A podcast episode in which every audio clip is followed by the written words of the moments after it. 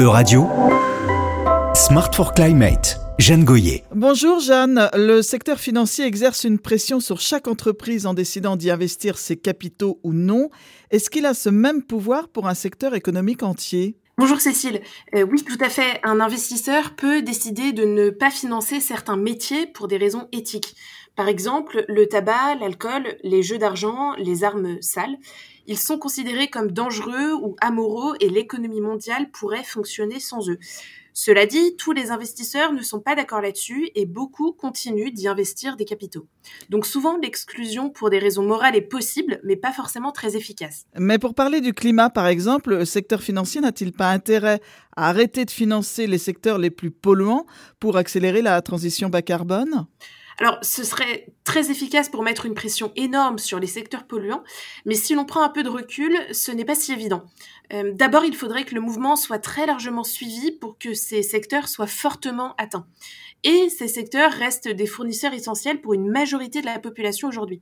Par exemple, le secteur pétrolier fournit de l'essence pour des millions de personnes qui doivent se déplacer en voiture. Est-ce moral et cohérent de les exclure?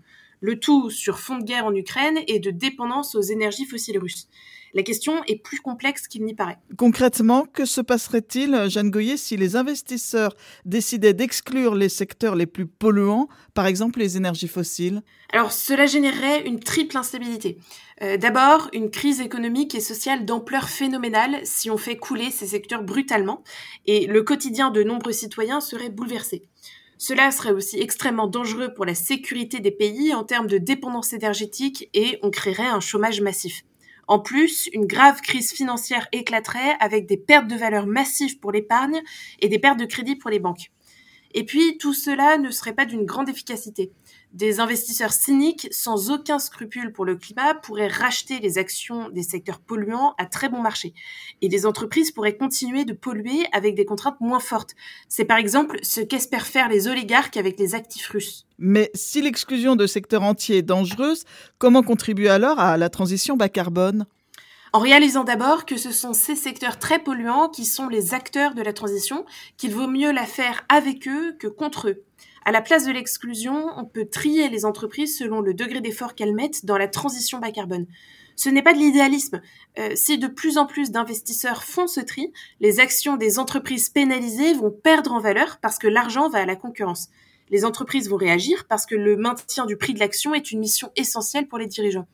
Et puis, on ne peut dialoguer avec les dirigeants et voter aux assemblées que si on est actionnaire. Est-ce qu'il n'y a quand même pas, euh, Jeanne Goyer, des secteurs dans lesquels un investisseur peut se dire ce secteur-là est trop polluant, je n'y mets pas un sou? Alors oui, bien sûr, en Europe, il y a par exemple un consensus global sur le charbon, le gaz de schiste, le pétrole non conventionnel, les armes non conventionnelles, la corruption.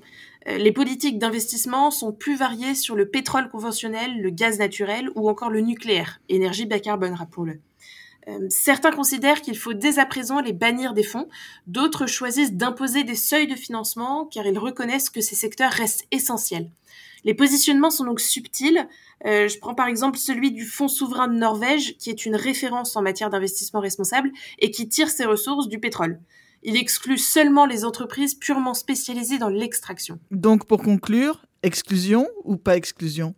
Alors l'exclusion, c'est bien d'un point de vue moral, cela permet aux investisseurs de pouvoir se regarder dans la glace lorsqu'ils parlent d'investissement responsable. Oui, certains secteurs méritent aujourd'hui d'être exclus des portefeuilles, comme le charbon en Europe, car des substituts bas carbone sont à portée de main. Mais il faut rester efficace. L'exclusion peut être déstabilisante et donc plus dangereuse que bénéfique. Comme la transition bas carbone, elle doit rester ambitieuse, progressive et suivie par une large majorité d'investisseurs. Merci beaucoup, Jeanne Goyer, pour toutes ces précisions.